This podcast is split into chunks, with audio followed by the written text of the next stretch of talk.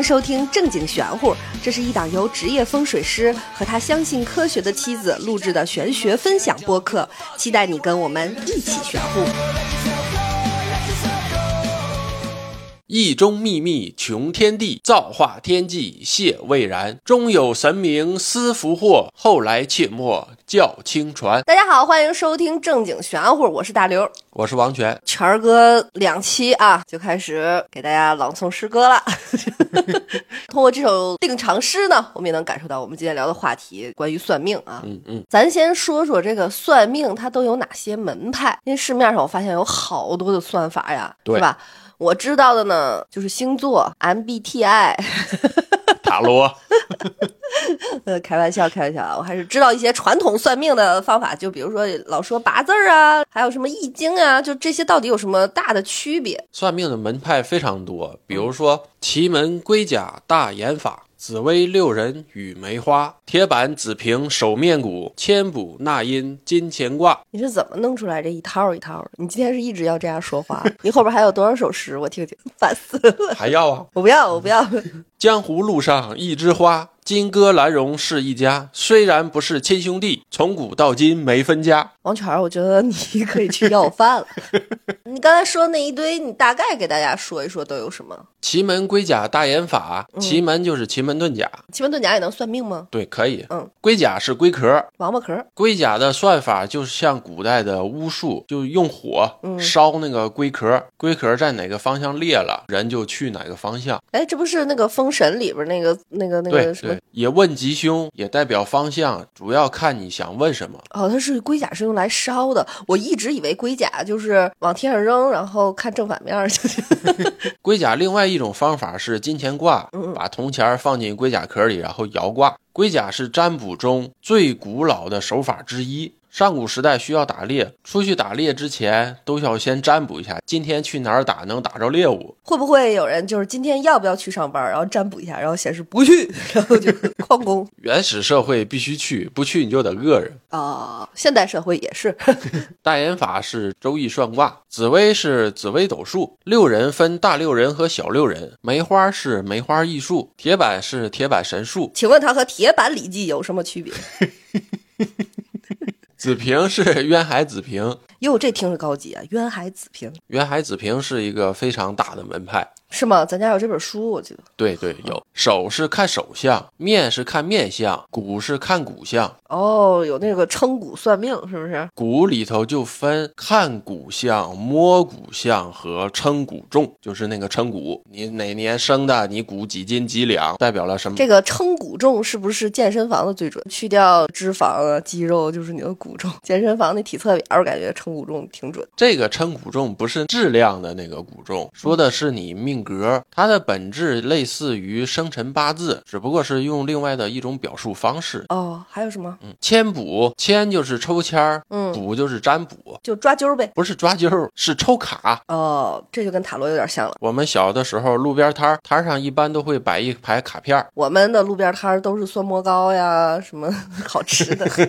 这个我给你讲讲，打板算命，现在知道它是盲派的，小的时候不知道。盲派是什么？是看不见的派。盲派起初是有人把占卜理论整理汇编成不用眼睛看也能掌握的知识，传授给了盲人，作为一种谋生的手段。后来学的人多了，就形成了门派。哦，就跟刻板印象里的那种，真的是眼睛有问题，戴墨镜吗？我见的那个不戴墨镜，会留八字胡吗？没有没有，盲派的那个摊儿，他非常的传统，坐在十字路口，手里拿着两个长竹板儿，就在路边敲那个竹板儿，俗称打板儿算命。哦，那个竹板儿只是一个招揽顾客的一个工具，不是算命的工具，对吧？对，我们天津也有这种人，嗯他就坐在路边儿，也是拿一竹板儿，然后一敲，但他喊的是“蟑螂不死，我 死竹板儿在盲派的手里叫顺子，这个顺子还有一套诗”。。哎，顺子一打闯九州，三皇志士把他留，算尽人间吉凶事，不打中间打两头儿。你要再这样似的，我就打快板儿了。你今天怎么回事？哪准备了这么多乱七八糟的玩意儿？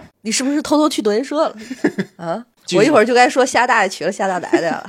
继续说啊，那音是那音先命，哟，这个听着也厉害，那音先命、渊海子平，这俩听着好像比那个铁板礼记那些就是要听着高级一些。纳伊先命是另外的一套算法。现在纳伊先命的传承非常少，甚至于纳伊先命都没有一本正经的教材。还有啥？还有啥？还有金钱卦，就是爻卦。哦，这里没有什么四柱八字儿啊。四柱八字是大部分的算卦都要用。那你先给大家讲一讲什么是四柱八字。讲四柱八字，先要说天干地支纪年。说天干有十天干，甲乙丙丁戊己庚辛壬癸。地支是十二地支，子丑寅卯辰巳午未申酉戌亥。哦，就是属牛、虎、兔、龙、蛇、马、羊、猴、鸡、狗、猪。我后来才知道，有的人只会按子鼠、丑牛那样背，没办法单背， 这算我一个小特异功能吗？接下来是十天干和十二地支的阴阳。十天干和十二地支，第一个都叫做阳，第二个都叫做阴，第三个都叫做阳，第四个都叫做阴，这么依次类推。十天干和十二地支阳阳相配，阴阴相配，最终配出了六十个配对。因为没有天干阳配地支阴。天干阴配地支阳，所以不会配出一百二十个，也就是十和十二的公倍数一百二十除以二等于六十。这个二就是阴配阳，阳配阴的这个二。全哥说的这一节呢，就是我听不懂。评论区里如果有人听得懂的话啊，你们留言就说明你们有这一方面的悟性和天赋嗯啊，就至少目前比我强。我没闹明白这个天干地支怎么出来的六十，但你可以接着往下说。接下来就是用天干地支配出的六十纳音来记年、记月、记日、记时。嗯，为什么俗称六十年一轮回？就是因为六十纳音是六十，哦，用这个来记年就是六十年一轮回。哦，月份我们有十二个月，不管是阳历也好，农历也好，都有十二个月。嗯，这里要说的是，农历一月是寅月，不是子月，哦，这个真是不知道，对是也从第二个开始算。是第三个。哦，呵呵寅是正月，对对对对，卯是二月，辰是三月。哦，行，算卦里边有一句叫做“逢辰则变”，意思就是原本的五行逢三月必变，要转化。怎么变？比如说甲己合而化土，这是你们业内都知道的事儿对，吗？啊这是口诀，这是必然需要知道的。就你们这算命也得背好多这种顺口溜儿呗。不叫顺口溜儿，叫口诀儿。口诀儿大概分三类，第一类的是 battle 用的，你们还有 battle，哇！你们是人均 rapper 啊！你们还有 battle，、那你们这个胜了的话，输了也会对胜方说 respect respect，就 也会吗？那不会，那不会。那你们会互相之间 diss 吗？他毕竟有门派之争嘛，他一定会尊自己的门派是高的。那你们也有玄学光明顶吗？隔几年就在那儿各大门派交手，挺远出来什么东邪性、西 西玄乎。文无第一，武无第二嘛。哦，你们这算完，对，这个算文，所以没有办法去排除到底谁厉害。有机会我们可以做一期口诀儿 battle 的节目。口诀 battle，听着比对那个巅峰说唱可有意思。 你接着说这个四柱八字儿，每个人出生都有一个时间，嗯，年月日时。这个年月日时用天干地支的六十纳音代表。年两个字，一个天干，一个地支；月一个天干，一个地支；嗯日一个天干，一个地支；时一个天干，一个地支。日到十十的时候就成了地支。这就是用八字代表了出生时间，俗称八字。哦，就是这个意思。一般情况下，你手机里算下一个那个老黄历，就这些就都有了，是不是嗯对？我想问一下，现在市面上主流的这种算命方法都有哪些？主流的大部分都是从渊海子平来的，都用四柱八字来算，有的直接叫做批八字。流程呢，大致上都差不多，跟中医类似。他们也讲究望闻问切，望呢就是望情绪。比如说你支摊算卦来了一个人要问事，或者是要问什么，你第一眼看见他，你就会知道哦，这个人是带着一个什么样的情绪来的，这个就叫做望，大概了解一下这个人是什么一个状态。嗯嗯闻呢是听听他说话的这个口气，嗯，这个人说话是脾气急躁啊，还是慢性子嗯啊？人说话也能体现出人的一个个性。接下来就是师傅开口问。问他一般情况下会问你哪年生的，你要问什么事儿，这个时候他才问，这玩意儿完全就是捉心理啊！我觉得，就对目前还没有展示什么技术水平，全部都是心理上的见人什么识人的这一套。对，这是一个前提。嗯不管是红道也好，蓝道也好，在占卜这一行当里，对于占卜的人来说，他首先要跟顾客建立一个连接。哦，如果我为了试探它是否真的准确的话，我就诚心不连接，我用播音腔，然后职业假笑来面对它。师傅您好，请您给我今天看一看。你用这种腔去问卦，体现出来的就是你没事儿来逗闷子。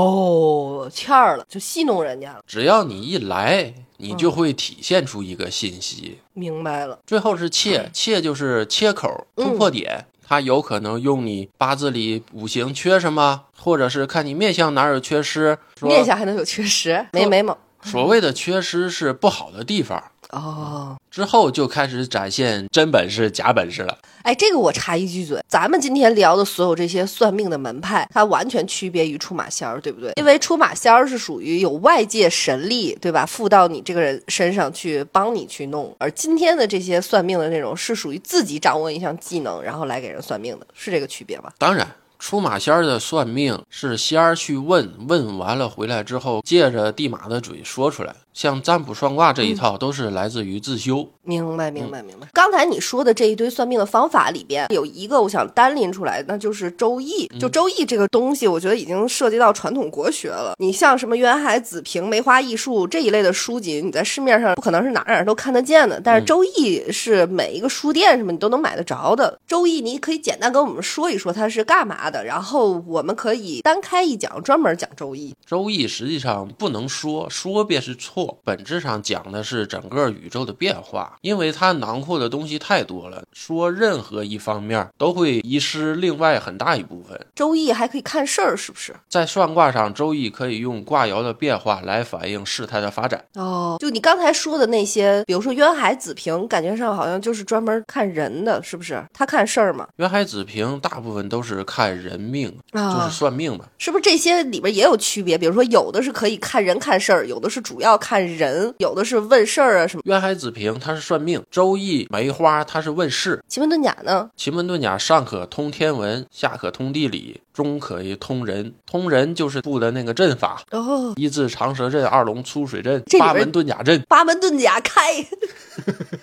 我是小李，小李上身。哎，我问一下，奇门遁甲很厉害是不是？上通天文，它可以算气候，嗯什么时候来风，什么时候下雨。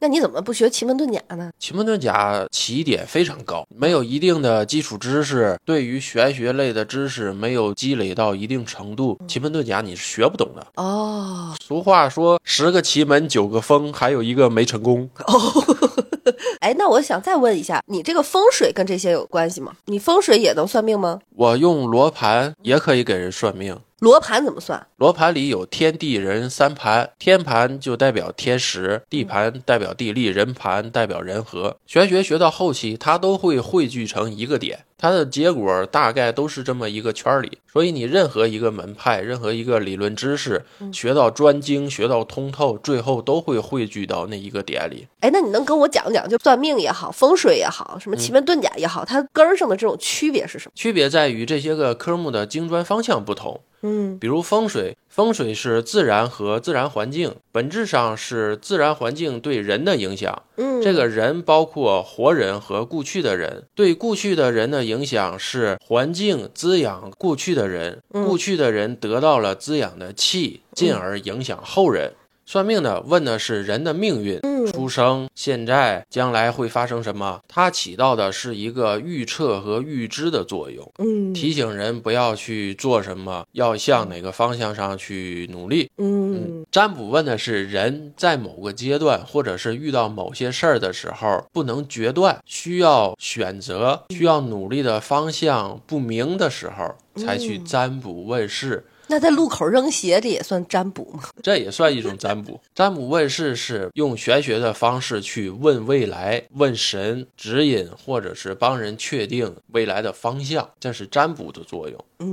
在这一块儿，我比较推崇 follow your heart 啊，咱跟着自己心走。用我们现代物理学举个例子，算卦、算命、风水、看相、奇门这些个科目，就相当于物理边有力学、光学、电学，它们本质上都是物理，但是到了专精的方向之后，就开始分科目，每一个专精的方向就会越走越远。嗯哦，那奇门遁甲就相当于量子物理呗，还不是初级的东西，是吧？对，差不多。继续说我们刚才算命的，算命望闻问切之后就开始分了，有的是蓝道，有的是红道。哎，这是什么意思？先说红道，红道是技术流，嗯，真正的做学问、做学术的那一批人哦是有真本事、真学到身上的。给人看命数的时候，主看命数，旁听人言。主看命数的意思是我知道了你的生辰八字。或者是我知道了你的一些信息，就开始使用他的理论，开始计算，开始演算了。明白。旁听人言是他虽然听你说什么，但是他并不信，他只是听。这种人就比较适合我这种爱胡说八道的，他不信我说的，他只看我自己命咋地。他算完了之后，他会指导你一些信息，嗯然后把你说的，就是他听到的，去往他算出的这些信息上对，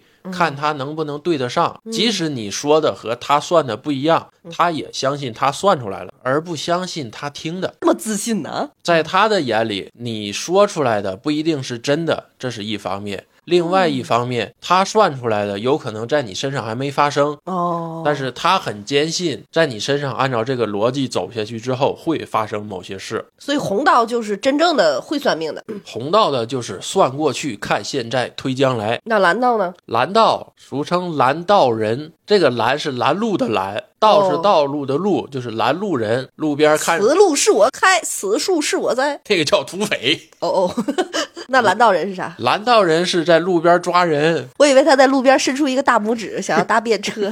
看见你说你，哎，我看你印堂发黑，最近要有血光之灾。我上去给他一大嘴巴子，大逼斗。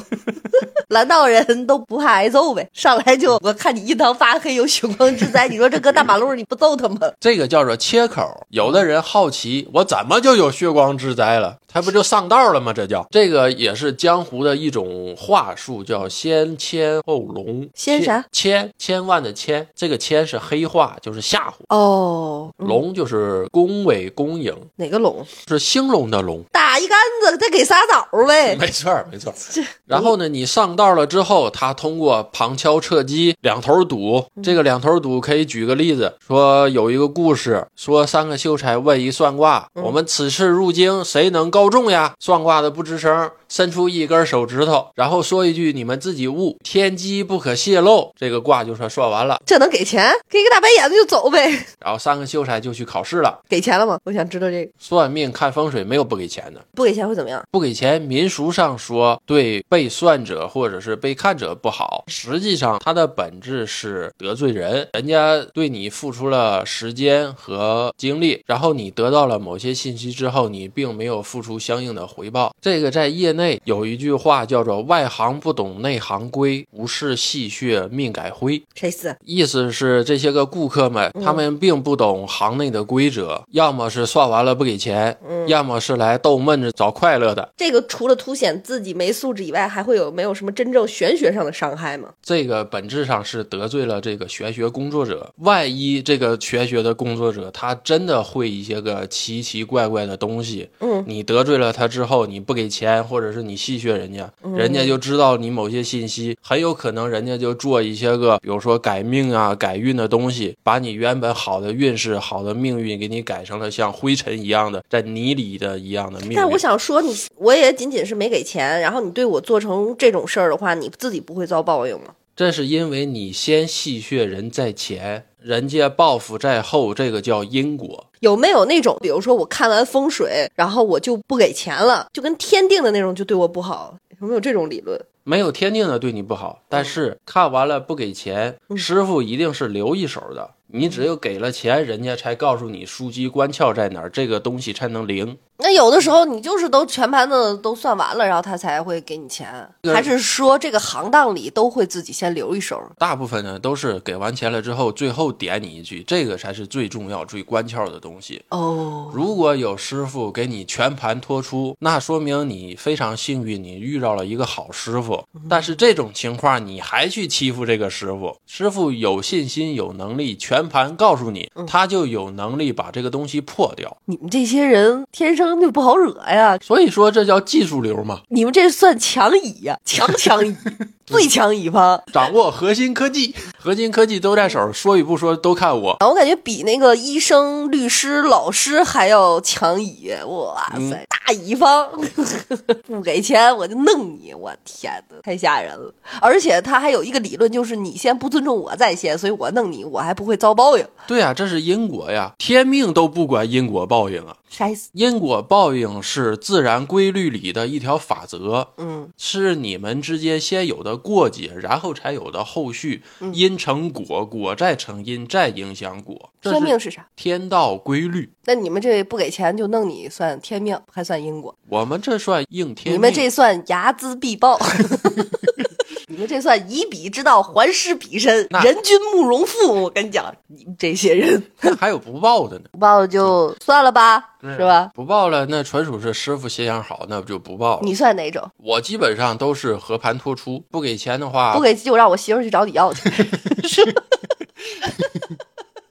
我算知道了，你不怕不给钱，每次跟人说这么交底，是因为有我呀，那当然，我还是有后盾的。你有要债的，所以说，要么是留一手，要么是和盘托出，然后可以解。嗯，明白了，这就有了一句诗，哎， 叫做“一物从来有一身，一身还有一乾坤。能知万物备于我，肯把三才别立根。天象易中分造化，人于心上起经纶。先人亦有两般话，道不虚传，只在人。”哎呀，可怎么弄啊？我这个，我老公今天疯了，我操！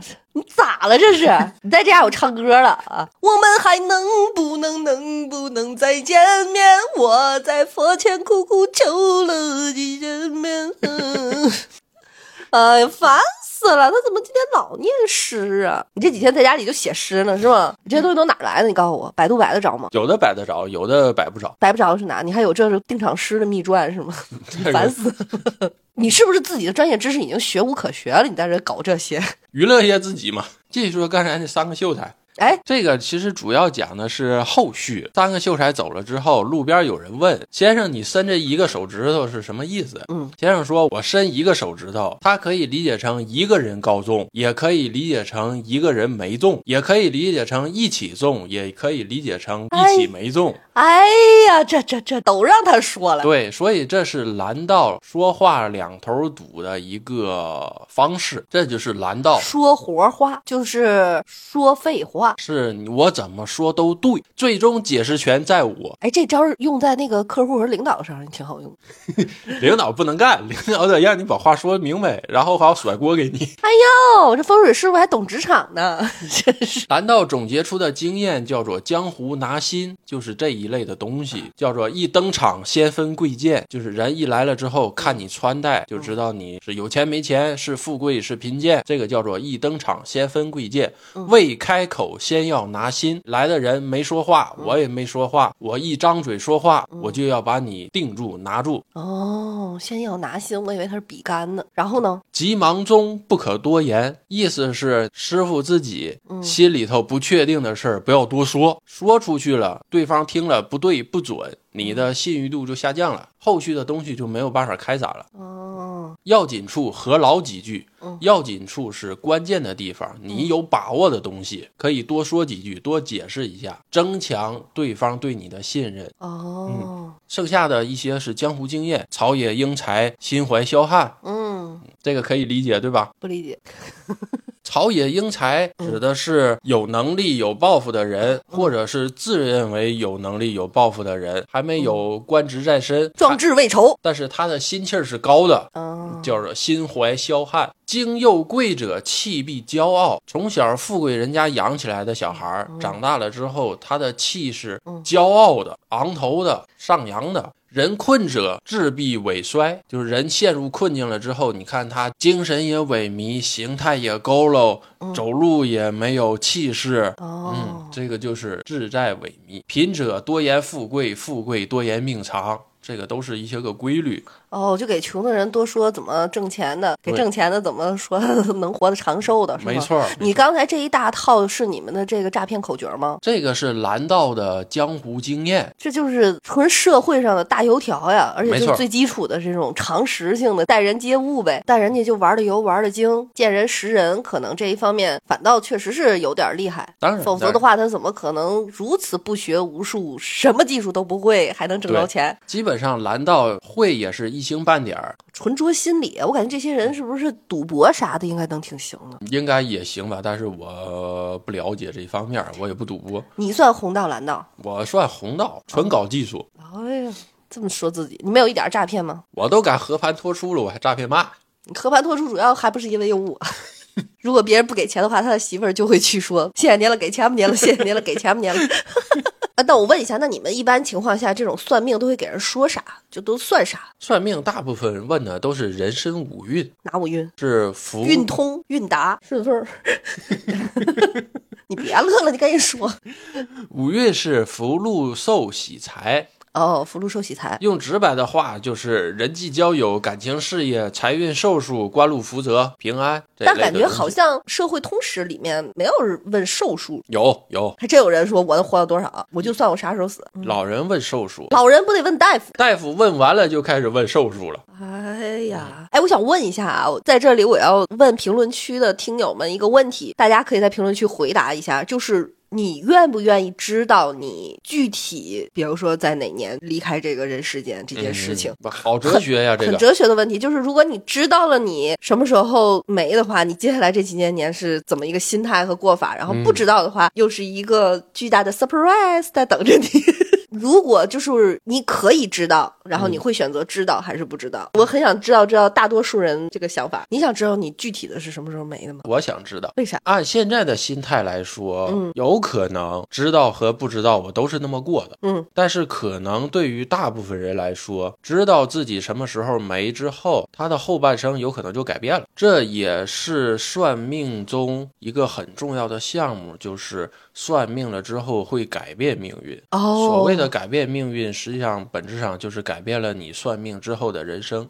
对对对，就像咱们说的，就有一个说法，就说命越算越薄，对不对？嗯还有一个说法叫“好命扛不住三回算，嗯好汉扛不住三剖析”，就是 别乐，就是哦我明白你的意思啊，就是嗯这个命真的是越算越薄吗？然后这个好命真的是经不住三回算吗？好汉真的扛不住三剖析吗？这个要从几方面来说。首先，命越算越薄是分手轮效应，分手轮效应又是什么？这是你自己编的一个效应。这是我总结的一个效应。天津摩天轮分手轮嘛，天津眼，情侣上去下来了之后分手了，都管那个叫分手轮，说做完那个就分手，对啊，做完了下来没分手他也不说呀。这也叫什么幸存者偏差，对嗯吧？，啊好的他不说，然后应验了的都在说这个事儿，这哦是分手轮效应嘛。所以你觉得命越算越薄，或者是算完了之后不好，什么总算不好这个事儿，是因为那个得到不好的结果而说了，对，说的没多没才会错出现的一个理没论，是错吗？，算完了之后，命运偏向好的人，他不会说命越算越薄。算完了之他后就不提这个，他就不提他自己算过命这件事儿了，他就会说，主要是因为我非常的努力，天生命好，是我自己的聪明才智引领了我的幸福生活。哈哈哈哈我们要把人性说成这样吗？另外一部分是算完了之后，命运通向了不好的那一方面，他们就会把不好的命运归咎于因为我算了命了，命越算越薄了。实际上，算命它是有风险，而不是越算越薄一个必然导向。有什么风险？算命的风险就是他算的啥也不是，然后我还得给他钱，财产上的损失， 哎，然后我还耽误时间，然后还生气。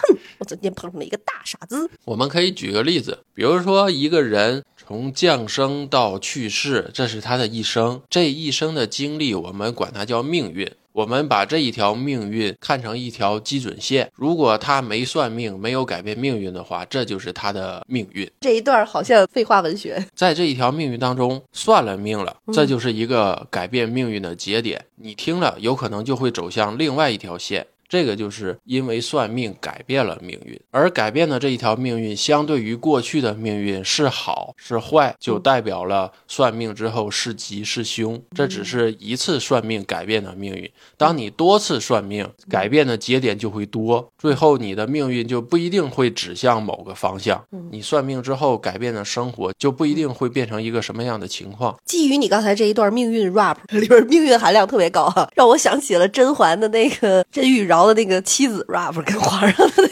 那一段。你这段命运 rap 让我有一个感受，就是你算多了的话，你有可能就走向了一个乱七八糟的一个对嗯路线嘛，对吧？你就可以不停的在分叉、分叉、分叉，然后和你原本的那个命运链条就离远了。那这个的前提是基于你得找着一个对的师傅，还当给然你未来说准了，真真正正的指导性的做了一个指路的方向。对但是我觉得现在市面上大部分的算命师傅，他只给你说点以前的事儿，他以是后的事儿啥都不说，我觉得根本就没大影响。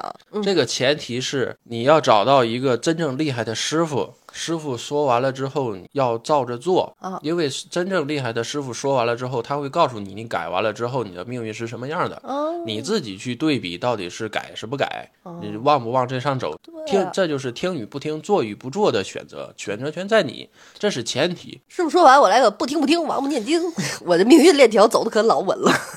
另外一个是为什么现在师傅都说以前的事儿，而少说以后的事儿？嗯，首先是因为过去的事儿好算，因为它是过去了的，你经历过的，它是一个定数，无法改变，哦所以这个东西是好算的。嗯，未来的事儿很有可能因为某一个节点就改变了，这个叫变数，因为你算了。心里就会有这么一个暗示，然后你未来的命运有很有可能就偏离掉了，反向印证这个师傅算的不准，所以大部分的师傅都是主算过去，嗯少算将来，体现出来给顾客的感觉就是我花钱找人给我说了一遍我过去的经历，对，这就是我接下来要说的。我感觉现在市面上大部分算命，我从小到大算过的啊，基本上就是把你以前的事儿说一说，然后呢，在这个过程中你会说，哇，师傅好准，呃，对对对对对，厉害厉害，对他一顿夸赞，给他钱，以后的事儿他也给你啊几乎不咋说，模模糊糊就过去了。模模糊糊，然后呢，大概率上给你再提一个什么五行相生的一个小建议，然后让你买东西，基本上就这么一个流程。我觉得就是他自己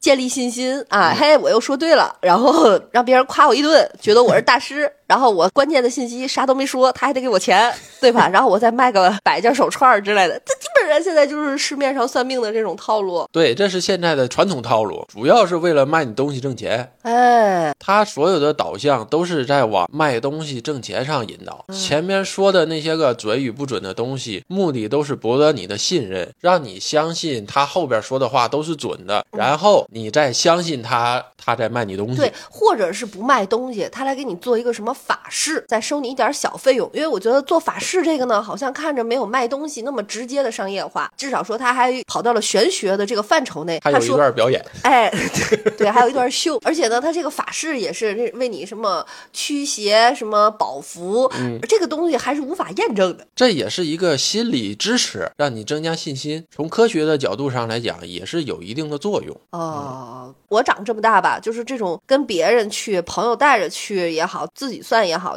全是这个套路，然后也嗯说不太出来什么这个那个的。我有过一次算命，我感觉他真的是没得说，说我的这个身体的这个前面儿有颗痣， 就是。他说这是拖着我的，我心说这真是没啥可唠的了呀。你的这个命我看过，确实没什么可说的，这个无法验证这个师傅到底准不准。当然哈，你看算命这个事儿，它确实对你的命运有改变。 我的大改变就稍微有点大，我直接找这人算命，然后发现他虽然说不出来我什么，但是这个人还可以，直接架算了。 这个对我的命运影响多大？在算命的时候，主要还是听师傅说话的逻辑。哎，对对对，听这个理论，因为当时我觉得那个时候我也不太相信王晨儿这个人嘛，他呢给我说的时候，我就一直在挑衅他，在 challenge 他。比如说哈、我的事业呀、什么人生啊，适合向南发展，然后我就说这个地球是圆的，那南南南就南回来了，这怎么算？然后他就说以你出生地为中心，到赤道为界，那过了赤道，太阳在另。另一面算法不一样。当时就给我一种感觉，就是哇，这个师傅他上过学，你知道吧？他受过九年义务教育，他有地理常识。因为我遇到的大部分师傅，我感觉基本上就是小学、初中文化水平，没有那么强的这种说人话的这种理论知识，或者是给你分析。但是我觉得，在他跟我说话的这种系统里，我感受到他是在用真正的这种算法也好，知识也好，因为他当时跟我说他用了五种方法给我算，然后呢，每一种方法的理论知识，然后中文。就是咱听得懂白话翻译，然后每一种都给我有一个解释。那这种过程里，我会感受到，好像这个师傅在专业技能上是值得认可的。给你算的时候是先列举了理论来源，然后用白话给你解释一遍，争取让你听得懂。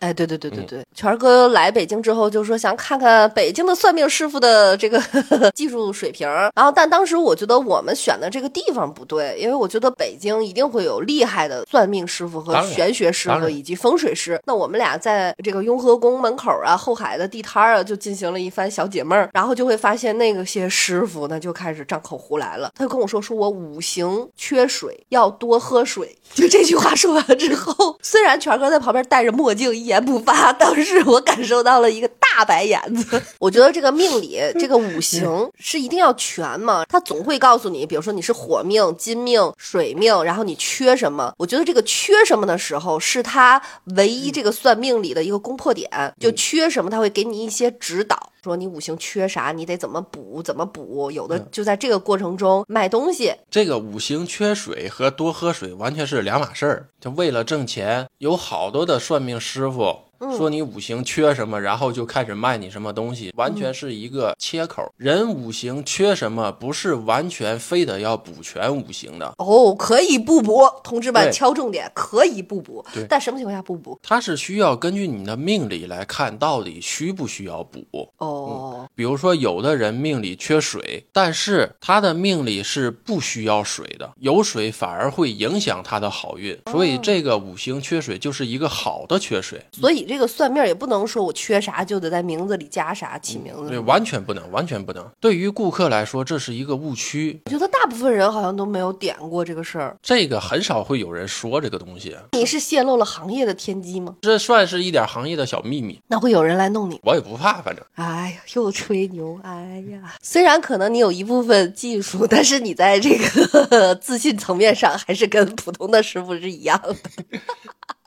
另外一部分是真正缺和真正需要的人，这些人才是需要补五行的。哦，另外，补五行它也是有规则的，补五行的规则要平衡，补的目的是让气平衡，让运平衡，不能有某一个方向的绝对突出。比如说命里金多，嗯，金多就会生水，水多就会浊，这个人思维就不是那么聪明，就有点浑乎乎的，掰不开头绪。 哎，所以这个可以用来骂人。我说，哎，你命里金多，他还以为我说他富裕，未来能发财啊，有财运呢。其实我是暗示他是个浑浑浊浊的大笨蛋，是吧？哇，这太厉害了！哇塞，大家在这儿注意啊！如果有这种道上人说你金多， 有可能不是好话， 别乐了。你我说啥你都乐，以为你好笑，你是不是以为我好笑娶我？也因为你美丽，你不是以为算出来我命好？尽在我掌握之中。行了吧，再这么来你就跟那蓝道差不多 了。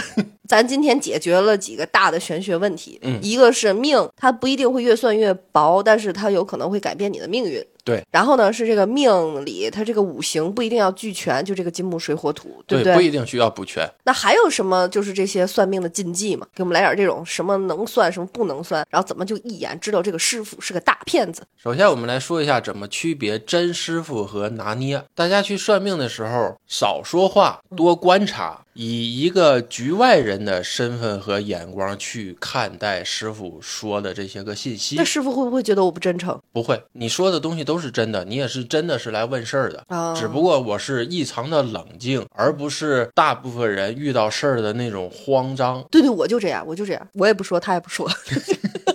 因为他没有切入点呢。哦，他没有办法通过一些个察言观色知道你到底心里是怎么想的嘛。就打完 肉毒去，这脸都僵的，师傅完全看不出来各种微表情。有真才实学的师傅，他很少会去看你这些个身上的信息，他完全是沉浸于算法。算完了之后，他会给你讲，讲的这个东西是一套逻辑下来的。前后逻辑是通的，都是顺畅的，他也不怕你问，你问的问题他是有理有据的给你解释出来，而且解释的这个东西还是符合这一大套逻辑的，对，尤其是得符合这个常识。这是有知识有能耐的师傅哎，。可是我之前遇着过一个师傅，就我说我那个前面有颗痣的那个，他当时也说我五行缺水，然后呢，他虽然没让我多喝水，但他让我早晚洗澡，我觉得更荒谬，尤其是出门前洗澡特别重要。你觉得这个和那个喝水哪个更荒谬一点？还是喝水荒谬一点。早晨洗澡这个还是有一点理论的，是吗？早晨洗澡，至少你能精神神清气爽嘛。可是我洗完澡就困了，好几年上班早上起来迟到都是因为洗完澡之后我就好困啊，然后又钻被窝睡了。 在我的小时候的我的肌肉记忆里，就是晚上洗澡，洗完澡就是睡觉，所以弄得我早上起来洗澡，洗完澡之后我那个困意就又调动起来了，我就又睡 了。所以我不给你补水呀、 不给你补水，你就不缺财，为什么不补水反倒不缺财？因为你洗了澡睡觉不去上班 儿，哎，这你就不对了啊，你这是蓝道的技巧， 怎么用在我身上这了？是逗你玩儿。正经一点，你好歹你也是个玄学师傅，你说点儿正经的。拿捏的师傅，你去算命，首先你先观察他，对，我嗯先把蓝道用他身上，我看看他是不是在顺着我的意走，嗯看看他是不是要拿捏我心，看看他是不是眼神飘忽、心思不定，看看他是不是油头粉面、油嘴滑舌、油腔滑调、油腻腻，是不是？拿捏的师傅，他通常都会顺杆儿爬。你说一个事儿，他会顺着你说的这个话头，然后继续往下延伸吓唬你哦。他会噎散的，他会喜剧技 巧。这个 yes and 呢，是从你的一个点引申的另一个点，然后他去吓唬你这个点，而且他引申的这个点不敢再继续引申，因为越引申有可能就引申偏了。啊，拿捏的师傅他也怕你问，拿捏的师傅经常说的一句话叫做“天机不可泄露”，嗯，实际上是他没什么可说的，他没法回答，他就说天机不可泄露，拿这个堵你话遮脸，你爱说这句吗？很少，几乎不说。只有见了真天机，真的不能说，说完会对我对顾客有伤的时候，我才会说这个是天机，这个不能说。说完了之后，改变的命运非常大。那一般情况下是怎么界定这个天机啊？按我的标准是会对人造成巨大影响，或者是涉及到天运，或者是涉及到后世几代人的命运，嚯，我才会说这是天机。怪吓人的哦。比如说改姓，它涉及到后世几代人的姓氏以及姓氏带来的影响。哦，所以性这个事儿这么重要吗？那比如说现在有的很多父母生两个孩子，一个是跟爸爸姓，一个跟嗯妈妈姓，这两个人的命运就会相差反差非常多嘛。你从起名起两个姓的时候，它就已经相差了，他们以后的命运当然会不同呀。那算命师傅有没有什么禁忌？算命师傅有几不算，比如同行不算，因为他算不了，他也算不准，都懂这个东西。你是什么套路，你是什么逻辑，你是拿捏的还是有本事的？对方听你三句话就知道你水平在哪儿了。那他怎么知道他是同行呢？你又没脑袋上写着我看风水，算卦的时候有一个情况，真正有能力的师傅拿到了同行的八字，他是算不出来的，他知道算不明白。真的吗？看八字就能知道你是干这个的啊？你像我遇到的一个顾客，他把八字推过来了之后，我知道我算不了这个，你怎么知道你算不了这个？就是一个感觉嘛，算不明白这个。纯感受，第一反应就是这个八字我算不就了，嗯看见一个，比如说一九几几年出生，然后几月几号，就这几个数，你就觉得一片糊，对，就是算不了，就是糊的，直观感受，直观感受非常直这不观。算特异功能吗？这个从神学的角度来说，顾客是入了另外一道了，嗯你没有办法再去算了，因为他已经不在原本的命运之内了。哦，同行不算。然后呢，自己不算，这个《封神榜》里边的那个姬昌他就说了：“上不算天，下不算地，不算自己。这个不算天就是天运，哦也代表国运；地就是地运，不算自己有几方面儿。刚才说了，想不想知道自己的寿数，什么时候故去？有的人接受不了这个，哦，包括一些个算命师傅，他知道了自己的后世命运之后，有的也接受不了，接受不了能咋？我不要，我不要啊！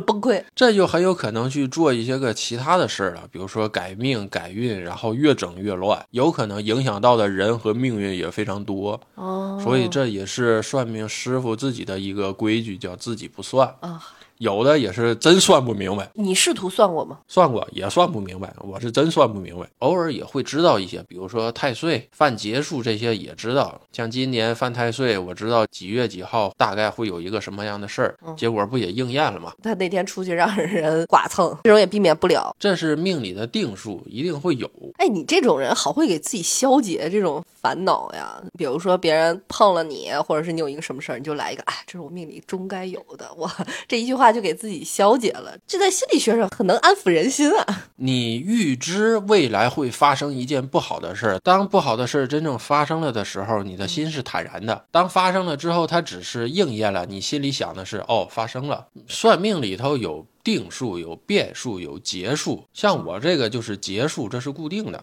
还有什么不算？至亲不算，父母、子女你也算不了我了呗？就你以前能算我，现在你也看不准了呗？是啊，以前能算，现在不能算了。哦，这就跟医不治己一样，就是你看医生不看自己和家人。我还记得《大宅门》里边，你看那个白家，他就是专嗯门行医制药啊什么的。但是当他们家老爷子生病的时候，也是从外边请了大夫来看。因为他是你的至亲，你知道的东西又多，嗯出现了一个症状之后，你想的东西会非常多。嗯，这些个非常多的思路就会扰乱你原本客观的判断，主要是因为不客观。真的吗？对呀你算得出来我什么时候会更年期吗？更年期时间是固定的，这是科学。 还有什么不算？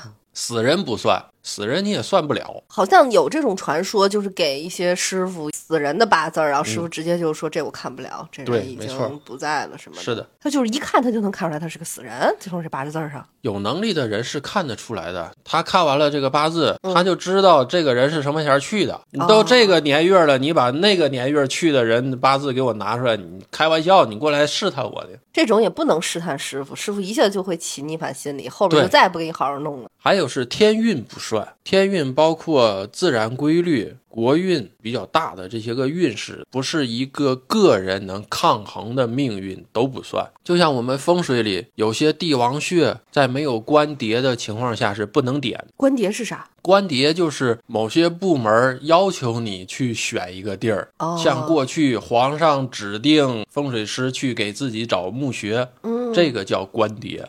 还有就是血的级别要跟葬者的身份要符合，这种情况下才能去找，才能去点还有什么不算？自己规矩。谁死？就是每一个师傅都有自己的禁忌。你有自什么？禁忌？我不算婚姻和子女，为啥？算也算不准。这是你能力问题还是什么？每一个师傅都有自己的规矩。你就是不算婚姻和子女。对但其实你也不算命呀，现在也不开展这个业务，咱没有这个业务板块。我只是不开展这个业务，但是不代表我不会。权儿哥确实是单一的做这个风水哈、就是阴宅、阳宅、什么大型工地啊、破土动工啊，是这一块儿，对吧？不算命不看事儿，对于我的概念当中，算命会影响人的命数，我是不愿意去改变人的命数的。那你怎么愿意改变我的呢？这不赖你吗？你不要这么油腻，你这样会容易让我不待你。那还有啥？对于顾客来说，师傅眼里的顾客有几不沾，不成不沾，就是你来的人不是诚心实意的，他不会给你算。呃，所以就像我这种，是不是因为我不成，所以也算不出来什么？因为我每次也没有什么事儿要问的，因为我太聪明了，我都知道自己要干嘛。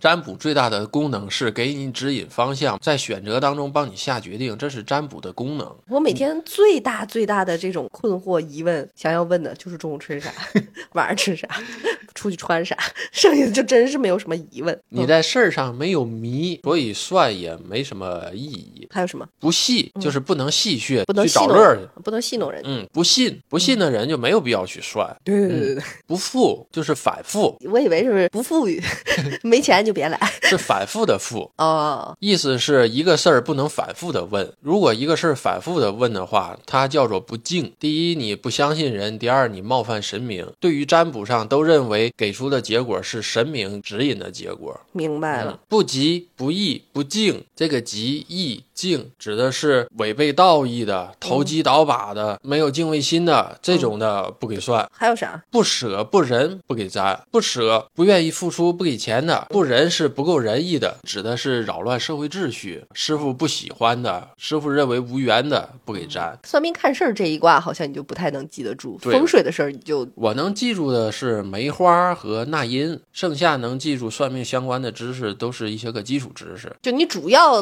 脑子都用在风水这儿了。我只专精这一卦，那如果有人说我又会看风水，又会算命，又会奇门遁甲，这不太可能，是不是？正常情况嗯下，见到一个师傅，算命也专精，相面也专精，风水也专精，什么都专精，不可能的。出马仙儿可以做到吗？ 出马仙儿那不是他专精，那是仙儿专精，每一个仙儿有一个专精的方向。那还有什么？剩下的是顾客自己的禁忌，啊对对对有很多人去算命，不知道自己有什么禁忌。对，有什么禁忌？最基本、最前提，不信的别去，打算去闹着玩儿踢场子戏谑也别去，别去没事儿闲逗咳嗽去。啊，那最后一个就点蹭我的呗。 最后一个问题啊，好多人都说这个做玄学啊，什么算命，好多都会有毛病，什么缺点啥有的有残疾是吧？啊，对对对对啊，对对，你这么健康是不是因为你功夫不够？那个叫做五弊三缺，哪个弊？弊端的弊，啊，五弊三缺，对对对缺对，缺是缺失的缺，五弊是鳏寡孤独残，三缺呢？缺是指缺一门儿，三缺对应的是财命。权财是钱，命对应的是寿数，权是对应的是权力。所谓的做玄学都会有五弊三缺，是因为古代的时候，大部分做玄学的都是残疾人或者是有五弊三缺的人，啊是不是因为他没有其他的劳动能力，所以这个玄学反正闭着眼在那儿嘎嘎一说就动嘴就完了？在古代是有残疾的人去学玄学，然后从事这一行。他为了生存，残疾做玄学，玄学非残疾，不是每一个做玄学的都会残疾。体现出来的就是做这一行的人都有残疾，但并不是所有人都会残疾。哦，就也可以有健康的健身教 练。嗯有一种说法就是，好像做玄学的人天机泄多了就会有报应似的，会有吗？这个也分你看什么事儿，在安全区域范围内的是可以做和可以说的。比如我们做风水，把某个人的财运吹到安全区域的顶点，这是可以做的。超过了这个人能承受的财运的范围，这个就是不能做的。这个不能做，对你不好还是对他不好？都不好。人有福禄寿喜财，他拿了超过他自己财运承受能力的财，他就需要用其他的运去补，有可能是福运，有可能是禄运，也有可能是寿运。嗯，拿了寿运。大家可能都听说过那种一夜暴富的，然后突然没几年人就死了的，嗯，这种就是超过了自己能承受的财运，用寿数去补了这个财运。所以啊，我是这个世界上最盯着王权这个思想品德 的人，因为如果他为了挣钱做了坏事，他成了官夫，死的可是我呀。